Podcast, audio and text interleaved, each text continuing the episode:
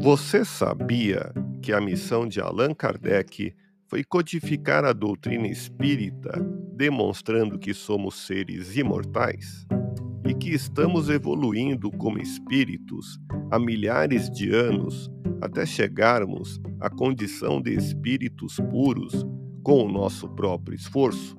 O Espiritismo responde às questões básicas da humanidade: quem somos?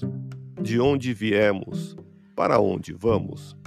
Quer saber mais? Ouça podcast Espiritismo. Agradeço sua audiência. Fique na paz do Cristo e até o próximo episódio.